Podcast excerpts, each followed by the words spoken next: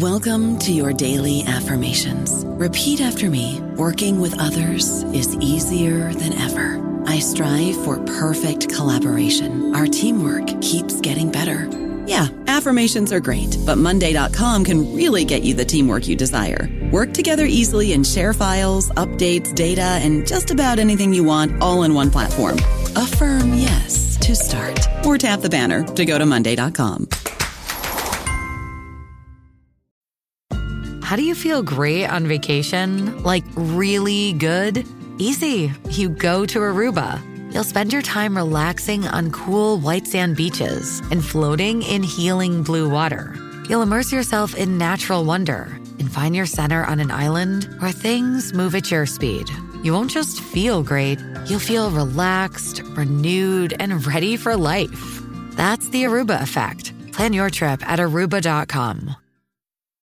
Find a fresh take on a fall getaway to Wilmington, North Carolina and beaches. Enjoy hiking trails in a state park, fresh seafood with a side of live music, and fall festivals galore. Then live it up along the Riverwalk in Wilmington's historic downtown. With three island beaches, Carolina, Curie, and Wrightsville, and a vibrant downtown, you get the best of the Carolina coast all in one place. Plan your fall getaway at WilmingtonandBeachesVacation.com. Hola, esto es New Books Network en español. Bienvenidos a un nuevo episodio de New Books Network en español para el canal de estudios ibéricos. Les habla Santiago Foz Hernández, trabajo en la Universidad de Durham en el Reino Unido y junto a mi colega Esther Jiménez Ugalde de la Universidad de Viena eh, soy editor y coordinador de Ibéricos, presentación de libros de estudios ibéricos online, una plataforma que lleva ya dos años emitiendo de forma regular. Nos pueden encontrar en eh, WordPress como Playbéricos y también en Instagram o en Twitter. Como parte de esta iniciativa, colaboramos con New Books Network en este canal de estudios ibéricos y hoy tenemos el gran placer de contar con Oscar Wash y con su nuevo libro, eh, un libro que se reedita después de 30 años, eh, La Sociedad Rosa, y eh, voy a presentar primero a Oscar. Antes de nada, darte la bienvenida. Hola, Oscar. Hola, muy buenas. Encantado, un placer.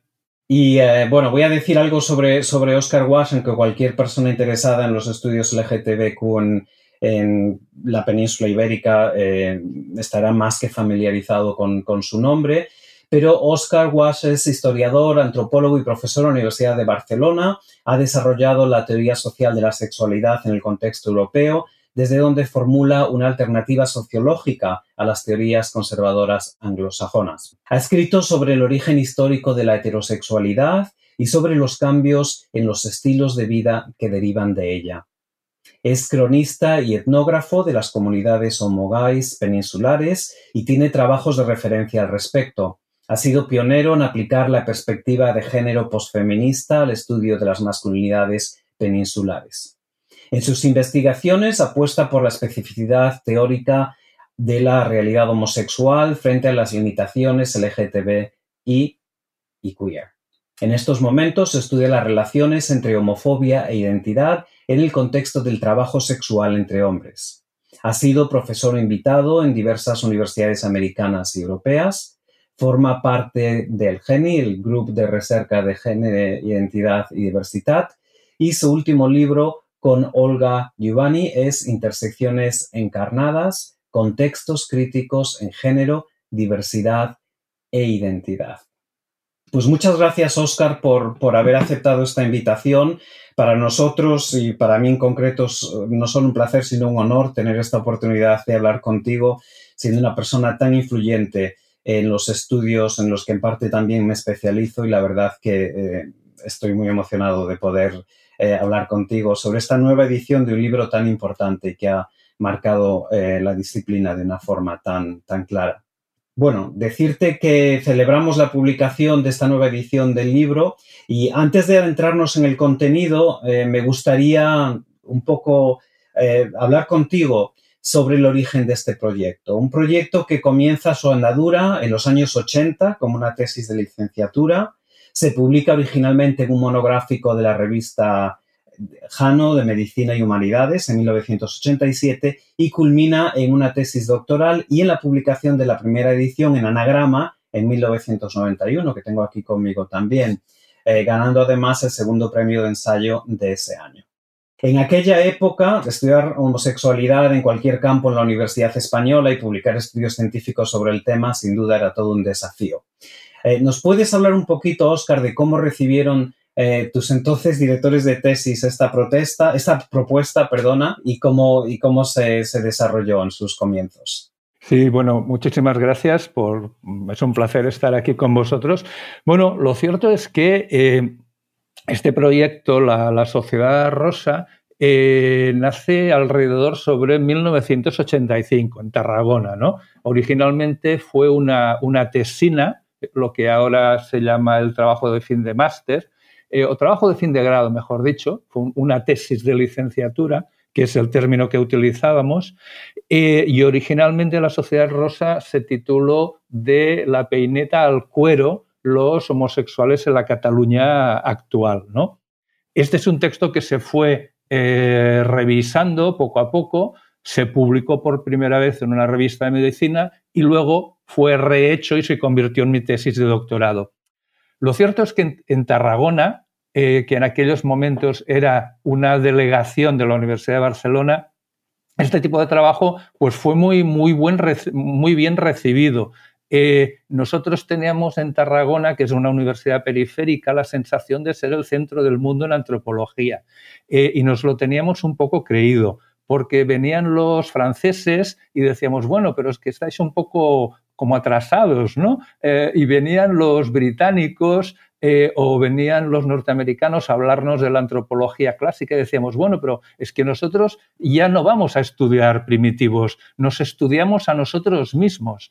Eh, y en ese contexto de ya no hay primitivos o también no tenemos dinero para ir a estudiar primitivos, vamos a estudiar nuestras propias realidades. ¿Cuáles son nuestras propias realidades? Pues en Tarragona estudiábamos profesiones, estudiábamos manicomios, estudiábamos personas que estaban en la cárcel, estudiábamos grupos étnicos, eh, estudiábamos eh, personas con discapacidades, con lo cual estudiar, digamos, el grupo de personas homosexuales pues eh, fue, fue bien recibido, estaba contextualizado, por decirlo de algún modo.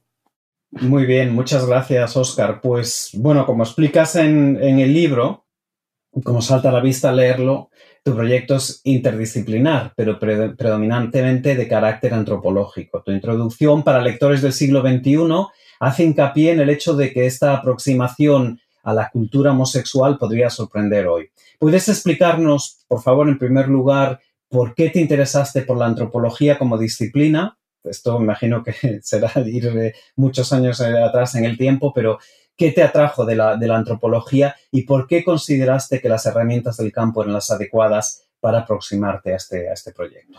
Sí, bueno, en, esos momentos, en esa época, en los años 80 y en el caso concreto de Cataluña, de España, muchas personas estudiaban historia contemporánea un poco para entender el devenir histórico de, de España como nación y como, y como Estado. ¿no? A eso hay que añadirle que en mi caso concreto yo necesitaba entenderme a mí mismo y entenderme como homosexual. Entonces, de algún modo la antropología me permitía escapar de los discursos médicos biologicistas eh, y ponerme en un contexto social en el que yo, mm, digamos, me podía explicar a mí mismo. Es decir, la antropología social me dio instrumentos para entender la sociedad para entender la homofobia y para entenderme a mí mismo como homosexual. ¿no? Eh, el trabajo de campo, en mi caso, eh, tiene una particularidad. Es decir, eh, este libro no es más que la explicación de mi proceso de construcción como homosexual en el contexto de los años 80 y 90 que por cierto coincide, en el caso español, con el proceso de instauración del modelo gay en España. ¿Qué significa eso? Que de algún modo, yo que era un señor, un joven de 24 o 25 años, en 1981, eh, ese proceso coincide con la instalación, con, digamos, con, la sedimentación del, modelo gay en España. ¿no? Entonces yo, en realidad, explicando el modelo gay, que es lo que hago la Sociedad Rosa, de algún modo también explico mi propia biografía. Y en ese sentido, el trabajo de campo antropológico me resultó de lo más conveniente. Tu trabajo, de hecho, deriva del, MAC, del método antropológico eh, clásico, como lo describía Eduardo Menéndez a finales de los años 70. Eh, ¿Podrías explicarnos un poquito en qué consiste este método clásico y si ha quedado desfasado o si sigue de alguna forma vigente? Sí, sí, por supuesto. Mira, eh, el modelo antropológico clásico viene a afirmar que hay una cierta estabilidad en las culturas y este modelo de hacer antropología cree que esta estabilidad de las culturas puede explicarse a, personas que no formen parte de esos grupos sociales si alguien se toma la molestia de hacer de traductor cultural. Es decir, de algún modo en el modelo antropológico clásico, que en cierto sentido es el modelo cultural, eh, digamos, colonial, el antropólogo se va, se va digamos, a, a visitar a los primitivos o se va más allá del propio grupo cultural, normalmente a través de una distancia geográfica, y luego regresa y explica a su propio grupo cómo son aquellos, cómo son los otros. Claro, en este caso no había distancia, no había distancia porque yo formaba parte, formo parte del grupo, del grupo investigado. Esto, por un lado, supera el modelo antropológico clásico, pero no solo una superación, digamos, teórica, también tiene que ver con la escasez de recursos y con la particularidad española. España no ha tenido colonias como, las han tenido los británicos o como los han tenido eh, los franceses. Tuvimos colonias, pero se independizaron antes, ¿no? Entonces, eso significa que tuvimos que quedarnos en España porque no teníamos dinero para ir a investigar fuera. En ese sentido, el modelo antropológico clásico está superado, eh, pero también, digamos, es una imposición, si quieres, contextual, económica, eh, particular de, nuestro país. Muy bien, gracias por aclarar, por aclarar esto. En tu texto introductorio a esta nueva edición eh, te muestras bastante crítico con la teoría queer, ¿no? En parte, como explicas, porque es una, una teoría procedente de contextos foráneos que tal vez no encajan o no sean adecuados para estudiar nuestras realidades ibéricas. Y de hecho propones algunas alternativas, eh, como entender o rebautizar la teoría queer como teoría marica. ¿Podrías ahondar en esta crítica y en las alternativas que propones, Oscar? Sí, a ver, yo yo creo que lo primero que hay que hacer es contextualizar el nacimiento de la teoría queer. ¿no? La teoría queer nace en Estados Unidos, sobre todo en los países anglosajones, a, principios de los, años, de los años 90, pero nace en un contexto, que es el contexto estadounidense, donde en esos momentos los gay and lesbian studies estaban un poco digamos, atascados o estaban un poco, habían entrado en una, fase decreciente, ¿no? De letargo o, si lo preferimos, de institucionalización. El mercado intelectual norteamericano es un mercado digamos, muy competitivo a nivel de ideas. Entonces, en ese contexto, la teoría queer aparece como un revulsivo. No es exactamente lo mismo que podía pasar con el movimiento o con las reflexiones anti-gays que podían estar pasando en esos momentos también en el Reino Unido, pero sí que de alguna manera se confrontaban con, con la institucionalización académica de los gays a lesbian studies. Eso, de algún modo, es es el contexto inicial. Bueno,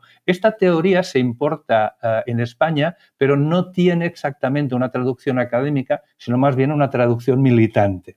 Es una teoría em, que deriva del constructivismo social y no es exactamente lo mismo la teoría queer que el modo en que la teoría queer se desarrolla en España. O sea, yo creo que hay diferenciar.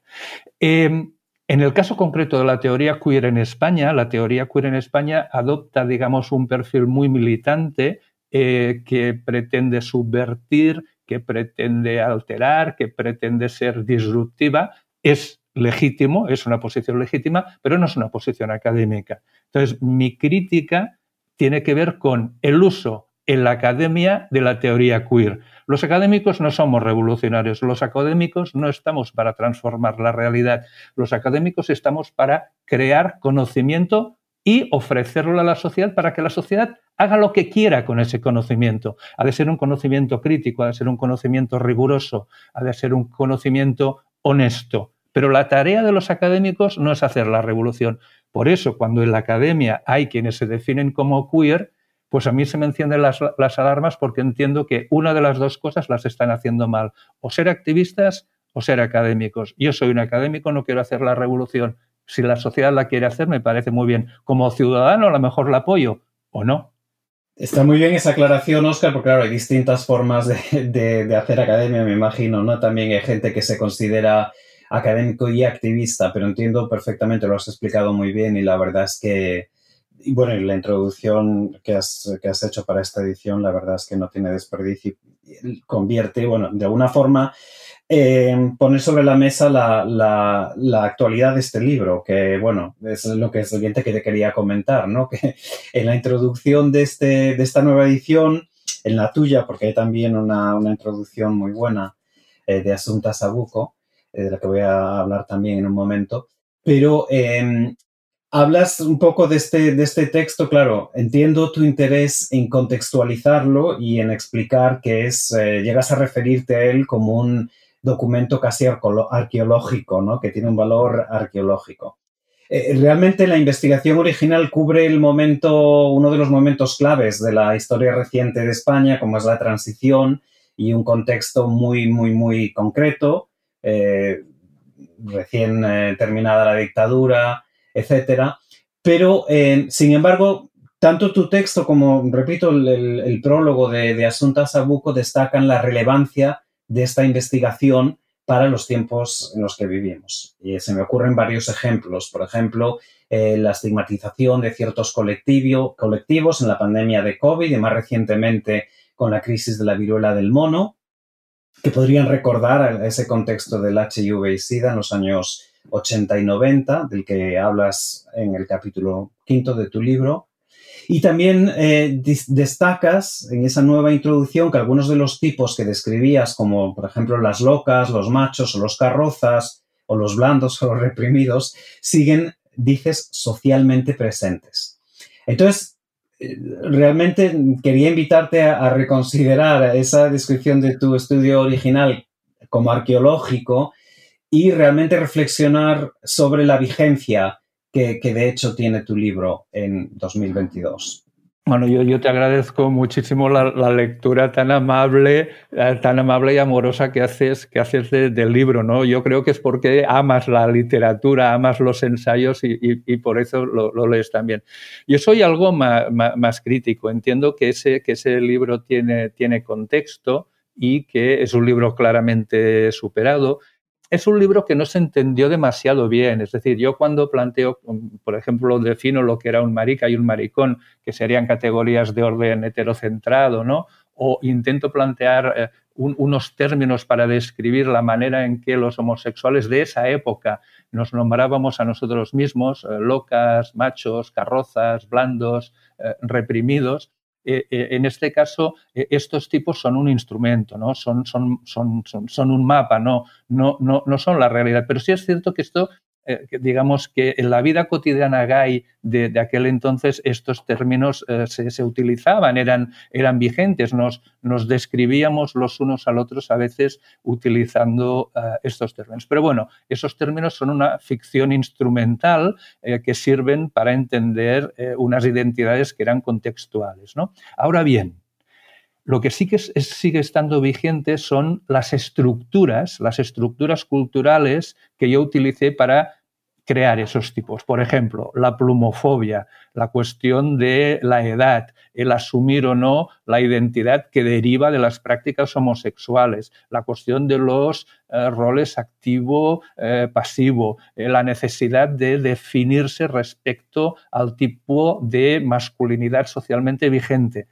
todo eso sigue vigente, ¿no? No hay más que, mirar las redes sociales de contacto pues eh, bueno, solo, solo masculinos, si te haces las cejas eh, pasa al siguiente perfil. Quiero decir, hay unas eh, masculino por masculino, ¿no? en fin, eso sí es vigente, pero yo creo que son los jóvenes investigadores los que tienen que ocuparse de ello. Muy interesante lo que dices ahora de las redes, ¿no? Esto volveré en, un momento, porque creo que el ambiente, digamos, se ha trasladado a un mundo más virtual, ¿no? De lo que también es interesante hablar, tal vez eh, volvería a esto dentro de un momento. Pero esta tipificación de la que hablas de los hombres gays en la España de los 80, como tú dices, en parte fue malentendida por algunos sectores tal vez. Eh, a mí personalmente me pareció muy útil y en concreto la diferencia que haces entre marica y maricón. No sé si quieres explicarla para, para nuestros oyentes en un momento, pero me pareció muy interesante. Yo diría que más que desfasados, insisto, tal vez sean, eh, todavía existen todos estos tipos, como tú dices, siguen socialmente presentes en distintas formas, también como hablas en las, en las aplicaciones, etcétera pero también son tipos que de alguna forma se han marginalizado, pienso yo, eh, dentro de la misma comunidad, ¿no? Eh, desplazados por otros, otros tipos nuevos, de los que podríamos hablar también si quieres, ¿no? Y resultado tal vez de los, de los cambios sociales y cambios en el, por ejemplo, en el culto al cuerpo que, que se ha producido más en las dos últimas décadas, quizás. No sé si quieres hablar un poquito de esto y también de esa diferencia entre marica y maricón de la que, a la que te referías antes. Sí, eh, mira, la, diferencia entre maricón y maricón tiene que, eh, se basa en la mirada que las personas heterosexuales de esa época, la, manera en que nos clasificaban, ¿no? A, nosotros, a, los homosexuales, ¿no? Lo hacían de una manera muy que tenía mucho que ver con el género, ¿no? Eh, y, con, y con la digamos, con el relato franquista, falangista sobre la masculinidad, sobre la feminidad. Entonces, los maricas simplemente eran hombres afeminados a quienes se les notaba y los maricones eran hombres que tenían esas prácticas, pero a los que no se los notaba, ¿no? En realidad eran mucho más peligrosos los maricones que los maricas, porque a los maricas, insisto, esto es el relato heterocentrado, no, eh, solo me limito un poco a describirlo, ¿no? Entonces, a los maricas, pues te dabas cuenta eh, de cómo eran, porque eran afeminados, e incluso los podía ser paternalista y protegerlos, pero los maricones estaban contigo en el vestuario, se duchaban contigo y te podían tocar el culo, y, estaban allí, y tú no lo sabías, ¿no? Un poco esta era la, diferencia. A ver, yo en realidad eh, quiero insistir, si me, permites, con el, con el tema de que los tipos que planteo en esa investigación tienen un carácter instrumental y que fuera de ese contexto investigador pierden, eh, pierden sentido. ¿no? Muchas gracias por, por esa respuesta tan, tan detallada también de esa, de esa diferencia entre marica y maricón, que creo que sigue siendo muy, muy relevante a día de hoy, porque bueno, está un poco el, se, mezcla con muchos otros temas de los que la gente habla ahora, también relacionados con el género, como tú dices, que, bueno, eso sería tal vez eh, para otra conversación. Eh, muchos de nuestros oyentes estarán preguntando un poco cómo llevaste a cabo aquella investigación original, cómo fue el proceso de selección de lugares, sujetos de estudio, durante cuánto tiempo llevaste a cabo tu trabajo de campo, hasta qué punto te implicabas, cuáles eran tus métodos de trabajo, me pregunto, por ejemplo, si ibas anotando tus experiencias día a día eh, en una esquinita del bar, te ponías a escribir o lo grababas de alguna forma o empezabas a reflexionar cuando llegabas a casa unos días más tarde. No sé si nos puedes contar un poco el día a día de esa experiencia tan interesante. Eh, en, realidad sí, sí, que, sí que puedo contarlo, pero no sé si debo. Mm, ya te, digo, digo por qué. Porque explicarlo implica una cierta frivolización de lo que es el trabajo de campo. ¿no? Es decir, el trabajo de campo en antropología se ha construido como una estructura mítica que implica desplazarse, pero que también implica un conjunto de transformaciones personales. ¿no? Eh, en mi, caso, esta investigación fue una investigación muy, muy artesanal.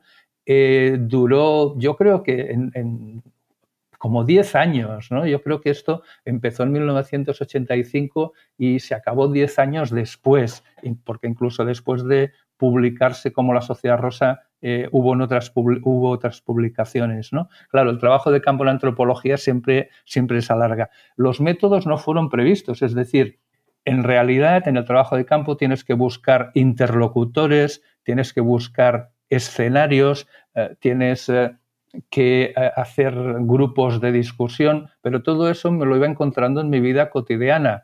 Es decir, cuando yo estaba sentado en Sitges viendo pasar a, a, otros gays paseando, la gente que estaba conmigo decían, oye, ¿este entiende? Y el que estaba al lado contestaba, bueno, está casado, pero conmigo se lo montó en la playa.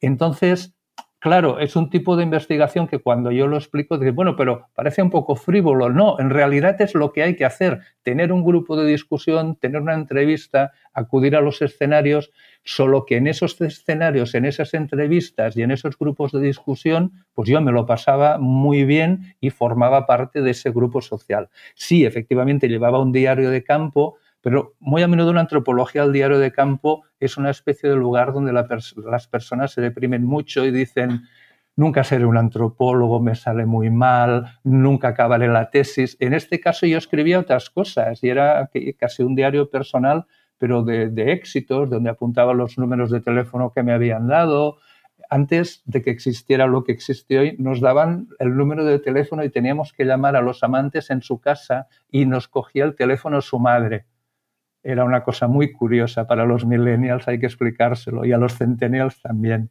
Muy interesante, muy, la verdad, muy gracioso. Y de hecho, me, recuerdas de algo que me he dejado en el tintero que pensaba preguntarte. Y es precisamente, eh, bueno, esto es una observación personal, pero desde mi punto de vista, dentro del rigor de tu, de tu investigación indiscutible, y esto un poco es lo que estás eh, comentando ahora, yo identifico un cierto cariño hacia estos personajes, ¿no? casi hacia todos ellos. De alguna forma, mm, bueno, pues sí, hay el, análisis, digamos, más científico, que requiere, como tú dices, una cierta distancia también, pero me, llama la atención y bueno, yo creo que un poco como lector también le coges cariño a estos personajes, vamos a llamar a estos tipos, algunos de los cuales leemos ahora con cierta nostalgia incluso.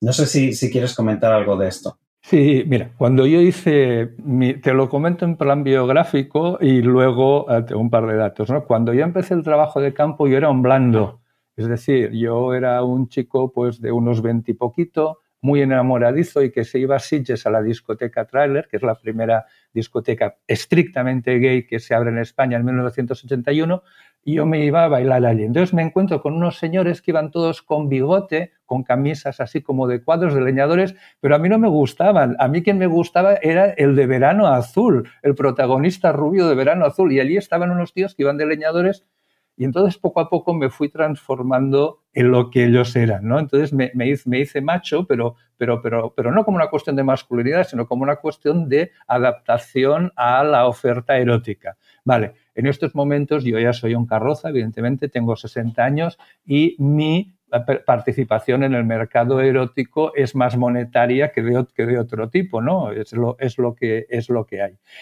Pero los dos tipos a los que les tengo más cariño son, por un lado, las locas y por otro lado, los machos o las machas, como porque los dos casos me parecen una parodia de la masculinidad, ¿no? Las locas por, por defecto y los machos por exceso. Mm, pero bueno, en, realidad las locas no creen en, lo que hacen, pero los machos tampoco, ¿no? Es decir, todos estos chicos estereotipados que van de machitos, al menos en aquella época, eran muy conscientes de que estaban haciendo una performance de género. O sea que locas y machos, la verdad es que lo recuerdo con mucho cariño. Y muy interesante además, bueno, estas son observaciones dentro del ambiente homosexual, digamos, de los años 80 en España, pero que se pueden llevar casi al, nivel del patio de colegio de que todos los, eh, tanto los hombres como las mujeres, están de alguna forma, eh, pues un poco consciente y conscientemente actuando su, su, género ¿no? y su identidad. Y la verdad es que lo, lo analizas de una forma, para mí, realmente entrañable y al mismo tiempo fascinante, ¿no? Vamos a meternos ya un poquito más en lo que es el contenido del libro, entonces, eh, o sea, sin dejar eh, de lado la nueva edición, porque claro, está todo incluido en esta edición, pero sí metiéndonos ya en el primer capítulo del libro, que hace un repaso de las aproximaciones teóricas y científicas con respecto al tema de la homosexualidad en los años previos a tu trabajo original.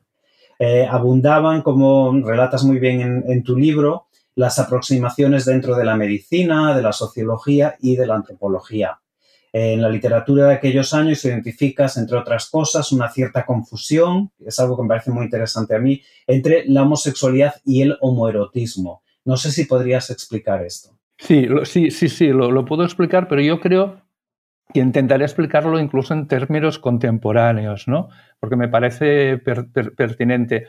Yo esto lo decía, pero lo, lo, escribí de una manera implícita. A ver, yo creo que hay que redefinir el concepto de homosexualidad, ¿no? ¿Qué es la homosexualidad o qué es al menos la homosexualidad para mí? La homosexualidad es una forma médica, es una forma culta, es una forma erudita de qué? De homofobia.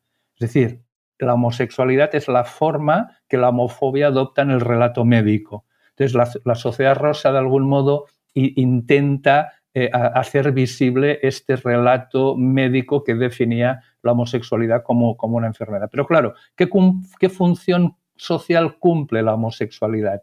Función social, no función médica. Cumple la función social de que solo aquellos hombres que creen ser homosexuales se sentirán legitimados para amar a otros hombres. Y en cierto sentido, la categoría gay cumple la misma función social. Solo aquellos hombres que se definen, que se aceptan, que son aceptados como gays, se sentirán para legitimados para amar en la forma que quieran, incluso sexualmente o no, se sentirán legitimados para amar a otros hombres. En ese sentido, al menos ese es mi criterio, muy discutido y muy discutible, por supuesto, la función social de la identidad gay y la función social del relato médico sobre homosexualidad sería la misma, limitar el amor entre varones solo a aquellos que se definen o como homosexuales o como gays. Al contrario, el homoerotismo, el homoerotismo recogería todas las formas de amor entre hombres que irían desde la amistad o incluso hasta eh, las formas más, más sexuales. Es decir, creo que tenemos un problema cuando limitamos el amor entre hombres a sus manifestaciones homosexuales o gays. I don't know about you, but I'm very busy and I don't have a lot of time to cook. That's why I subscribe to Factor. Eating better is easy with Factor's delicious, ready to eat meals. Every fresh, never frozen meal is chef crafted, dietitian approved, and ready to go in just two minutes. You'll have over 35 different options to choose from every week, including Calorie Smart, Protein Plus, and Keto. These are two minute meals. Factor meals are ready to eat and heat, so there's no prepping, cooking, or cleanup needed. They're flexible for your schedule Get as much or as little as you need by choosing your meals every week. Factor is the perfect solution if you're looking for fast, premium options with no cooking required. Sign up and save. We've done the math, and this is important. Factor is less expensive than takeout, and every meal is dietitian approved to be nutritious and delicious. Head to factormeals.com slash NBN50 and use code NBN50 to get 50% off. That's code NBN50 at factormeals.com slash NBN50 to get 50% off. This episode is brought to you by Bumble. So, you want to find someone you're compatible with, specifically someone who's ready for a serious connection, totally open to having kids in the future, is a tall, rock climbing Libra, and loves rom coms with vegan pizzas on Tuesdays just as much as you do. Bumble knows that you know exactly what's right for you. So, whatever it is you're looking for, Bumble's features can help you find it. Date now on Bumble. Sí, estaba pensando también incluso en, psicoanálisis, ¿no? Y esta confusión que también existe, ¿no? Dentro de, de pero bueno, lo has, definido muy bien con relación a la, a la medicalización, ¿no? De la, de la homosexualidad, de los discursos del siglo XIX, etcétera. Voy a mencionar otra vez el prólogo de, de la catedrática Sabuco que destaca eh, en esta nueva edición el decisivo impacto de tu trabajo en la Universidad Española durante los años 90, eh, con la creación de un curso, por ejemplo, sobre sociología de la sexualidad en la Universidad de Barcelona en 1992, que luego se extendió eh, de forma progresiva a otras universidades e inspiró a multitud de estudiantes a realizar sus propios trabajos ya en aquella época de investigación en el campo en distintas disciplinas. Me pregunto si esperabas este impacto del libro cuando lo estabas escribiendo eras consciente eh, del carácter pionero de tu trabajo y la responsabilidad de alguna forma que tenías en ese momento. Pues no, la verdad es que no, no tenía ni, idea. Yo recuerdo que llegué a casa, eh, creo que fue en mil, finales de diciembre de 1990, en algún momento llegando a casa de Sitges con mi pareja de aquel momento y encontrarme un mensaje en el contestador de, de Ralde del editor de, Anagrama, ¿no? Pero yo no, no, diciendo, bueno, pues mira, esto te lo vamos a publicar. Me hizo, me hizo muchísima eh, eh, ilusión, ¿no? Y más publicando en esa, en esa editorial. Pero yo creo que nunca fui consciente. Yo creo que lo soy ahora posteriori, después de 30 años y mirando, mirando hacia atrás, mirando hacia atrás sin ira, que eso es importante. Es cierto que he sido mucho más apreciado fuera de mi departamento y es cierto, no yo, sino el libro, mucho más apreciado fuera de mi departamento y probablemente fuera de España que en España, ¿no? Es decir, eh, es cierto que desde México hasta, hasta Chile, ¿no? Eh, el libro ha sido muy, muy utilizado y ha, tenido, digamos, un impacto eh, académico a la hora de potenciar esta, esta clase de, temas. Creo que en España también, pero no estoy tan seguro de ello. En cualquier caso, eh, antes de mí estuvo Alberto Cardín y José Antonio Nieto. Los dos son antropólogos y que iniciaron las cuestiones de antropología de la sexualidad o, o, de sociología de la sexualidad, ¿no? Y en estos momentos hay muchos jóvenes mejores que yo, eh, muy bien formados. No voy a citar a ninguno porque muchos son amigos y si me olvido alguno eh, me matan. Pero, pero bueno, yo creo que los estudios sociológicos, antropológicos sobre la sexualidad o la homosexualidad en España tienen unos herederos muy dignos, muy bien formados y que vamos, yo ya estoy eh, retirándome y jubilándome. Bueno, dice mucho a tu favor todo lo que acabas de, decir, ¿no? Todo el reconocimiento a otros eh, trabajos, tanto anteriores al tuyo como posteriores. Y la verdad es que para mí eso reafirma más la, importancia eh, y la legitimidad de tu, trabajo, ¿no? Que realmente sí fue muy influyente. Yo también hablo desde un contexto anglosajón en el que, bueno, pues cuando vine aquí a estudiar mi, mi máster y luego mi doctorado, eh, desde luego que era uno de los primeros libros que existía en español sobre el tema y uno de los más recomendados.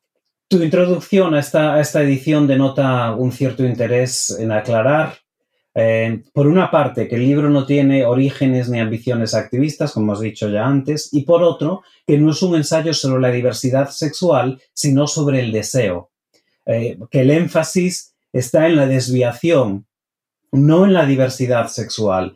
De alguna forma, estas afirmaciones parecen responder a los debates predominantes tanto en la sociedad como en los discursos académicos eh, en la actualidad. Y no sé si crees que tu trabajo es eh, compatible con dichos discursos. No sé cómo, cómo ves tú, de alguna forma, tu punto de vista encajando en, estos debates más actuales. A ver, yo, yo, yo, creo que hay debates que se hacen deprisa y corriendo y sin pararse a reflexionar y sin haber leído a los antepasados. ¿no? Yo creo que es importante leer los antepasados tenemos 150 años de teoría social. Es verdad que existe Judith Butler y Gender Trouble, pero hay muchas cosas más antes de Judith Butler. Entonces, de repente parece como si la vida empezara con Judith Butler. No.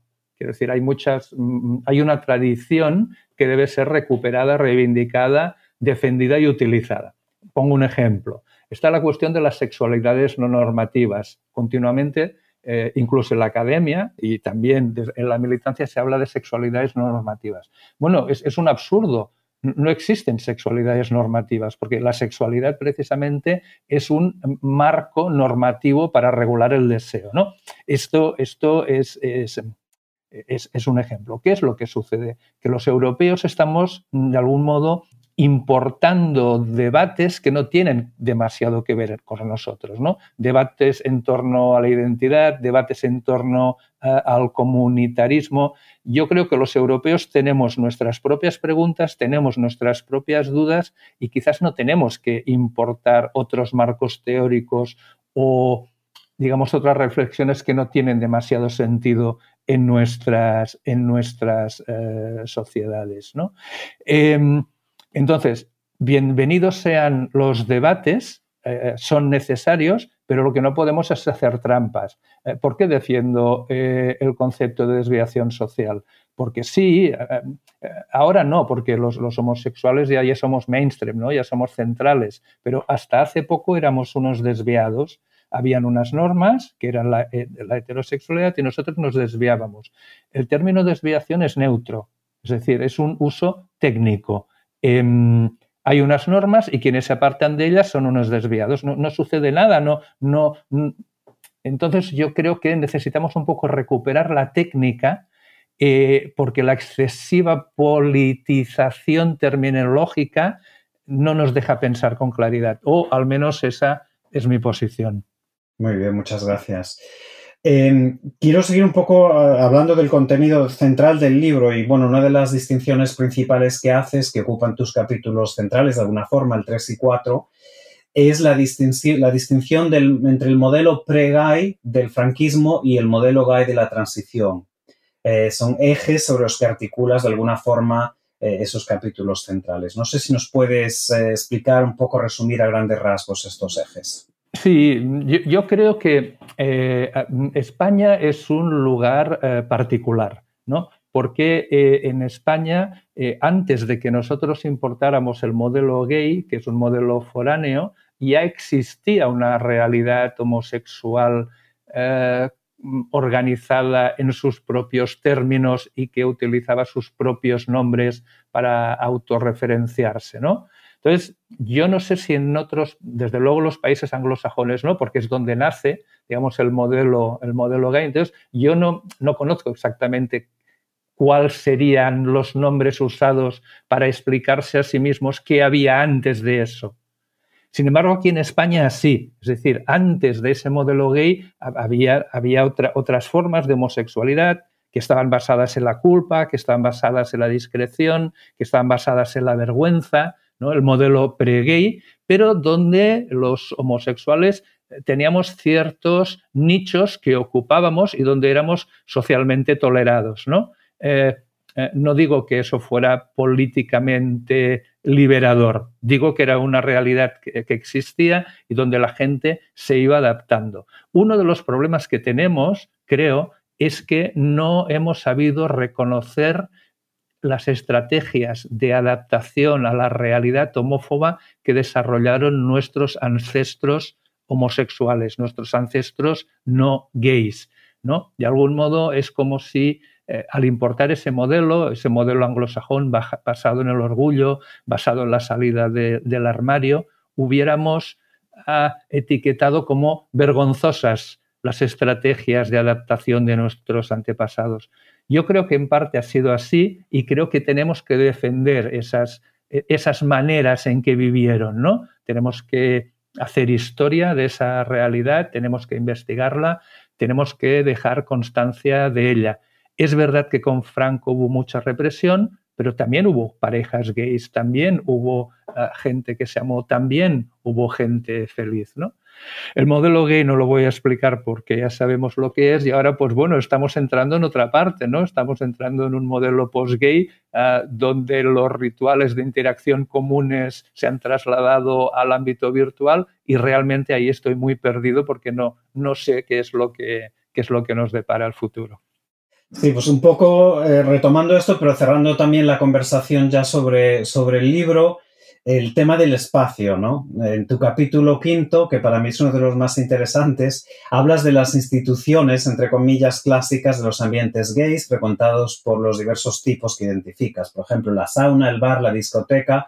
Son lugares que siguen existiendo, pero que de alguna forma han perdido importancia, como acabas de apuntar ahora, y se ven un poco desplazados por los espacios virtuales a los que nos referíamos antes, ¿no?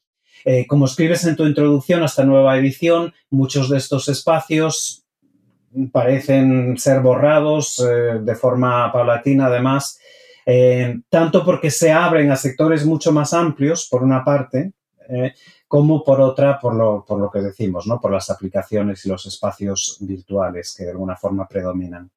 Me pregunto cómo valoras este cambio desde tu punto de vista y también la transformación eh, de estos lugares que tal vez pueda llevar a su desaparición. no es imposible que desaparezcan, de hecho muchos están cerrando. ¿Y crees que las investigaciones sobre dichos espacios virtuales, a la que también te has referido antes, de, otros investigadores, digamos, que están empezando ahora, de alguna forma equivale a la, investigación que hacías tú sobre los espacios, digamos, físicos. Sí, sí, se están haciendo cosas muy, muy interesantes en España. Hay, es que no voy a decir, es que si empiezo a decir nombres me dejaré. Entonces no, pero, pero las, las hay con algunas particularidades, ¿no? Por ejemplo, hay un investigador que em, denota como cuanto más cerca está la población perdón, cuanto más cerca está el, que utiliza las redes sociales de una gran ciudad, pues mucho más eh, posible es que muestre el rostro, ¿no? Es decir, más secretismo y más ocultación como más pequeñas son las ciudades, ¿no? Cosas de estas, pero que son bastante, bastante obvias. Yo creo que hay una, una, brecha, es una brecha generacional, eh, y que tiene que ver con el modo en que nos socializamos eh, los que ahora tenemos pues de 60 años hacia, hacia arriba o incluso los de 50 y cómo se socializan las nuevas generaciones, ¿no? La gente de mi generación asistíamos a rituales colectivos de celebración de la identidad, pero no una vez al año como es el orgullo, cuando íbamos a las discotecas. Eso ha seguido pasando y seguirá pasando, pero cada vez menos, porque las nuevas generaciones no, no desarrollan estos rituales de celebración colectiva identitaria cada fin de semana, fines y, fiestas de guardar, ¿no? Entonces, yo, Alberto Cardín decía que las subculturas desaparecen cuando desaparece, digamos, el núcleo de su ritualización, ¿no? En ese sentido, los, los estilos gay, si no desaparecen, sí que se van a transformar porque las interacciones son muy individualistas. No, no hay un, ya no son colectivas festivas, son uno con uno, uno con uno, ¿no? Entonces, realmente eh, hay que investigarlo, eh, se está investigando, pero claro, es un proceso que está cambiando mucho porque las tecnologías cambian también muy, muy deprisa. En, perspectiva histórica de cuando estábamos en el ordenador eh, desde casa intentando ligar con, con, alguien, ¿no? Y en estos momentos lo podemos hacer ya desde el móvil, parece que no, pero, pero ha sido una, una, una, una evolución, ¿no? En fin, creo que hay una brecha generacional importante y como carroza que soy, cedo mi testigo a las nuevas generaciones para que se ocupen de explicarla. ¿Y entonces tú crees que estos espacios de alguna forma predices que tal vez vayan desapareciendo, se vayan borrando del todo o crees que seguirán estando ahí?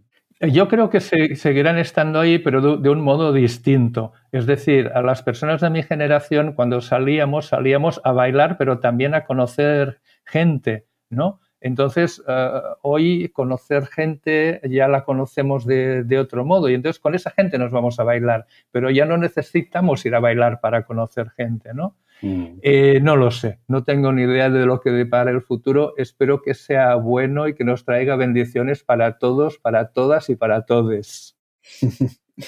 Pues gracias, Oscar. Vamos llegando ya sí al final de esta, de esta conversación. La verdad es que yo me pasaría horas hablando contigo de este libro y de otros proyectos. Y precisamente quiero, no quiero despedirme de alguna forma sin hablar de tus proyectos eh, actuales que tienes entre mano. Bueno, un poco eh, hasta qué punto tus proyectos actuales se han visto influidos por este libro. Evidentemente, esta nueva edición es, es un poco una forma de, revisitar este, este, gran volumen, pero me pregunto si tus, eh, tus, proyectos actuales están de alguna forma relacionados con aquel primer libro o no. ¿Nos puedes hablar un poquito de lo que estás haciendo ahora? Sí, en cierto sentido hay, una relación. Mira, en estos momentos estoy ahora revisando las galeradas. Vamos a publicar un libro que se titula Salir del armario en la universidad que incluye 12 relatos de 12 académicos españoles eh, en los que estos académicos explican cuál ha sido su experiencia académica en tanto que homosexuales fuera del armario de la universidad. ¿no? Hay, son 12 relatos muy, muy bonitos. Eh, hay mucha homofobia, hay mucha homofobia académica, es decir, son personas que han sufrido de algún modo homofobia académica. Hay mucha ironía, hay mucho cariño, hay también tristeza, pero me parece que es un libro que vale la pena leer porque son 12 profesores muy distintos, hay matemáticos, politólogos, gente de estudios literarios y bueno, es un el último libro siempre es el más bonito y en este caso eh, salir del armario a la universidad es el que me gusta más. Pues con esto, Oscar, solo me queda darte las gracias, recomendar a quienes nos escuchen que además de escuchar la entrevista, se lean el libro. Eh, la edición original yo creo que todavía sigue disponible, vamos, yo la verdad es que la tengo desde los años 90 y bien anotada por lo que estoy viendo aquí también, pero también tuve el placer de volver a leer en este, verano la, nueva edición. Evidentemente las dos, el prólogo y la introducción nueva has, que has escrito tú son totalmente nuevas y realmente fascinantes porque, como he dicho al principio, ponen de ponen de manifiesto la relevancia que sí tiene este estudio 30 años después, eh, por diversas razones, tanto por los cambios como también por la, vigencia de algunas de esas ideas. Y yo invito a quienes nos escuchen a que, a que lo lean, tanto en la edición original como sobre todo en esta edición que se, que se ha publicado este año en Bellaterra.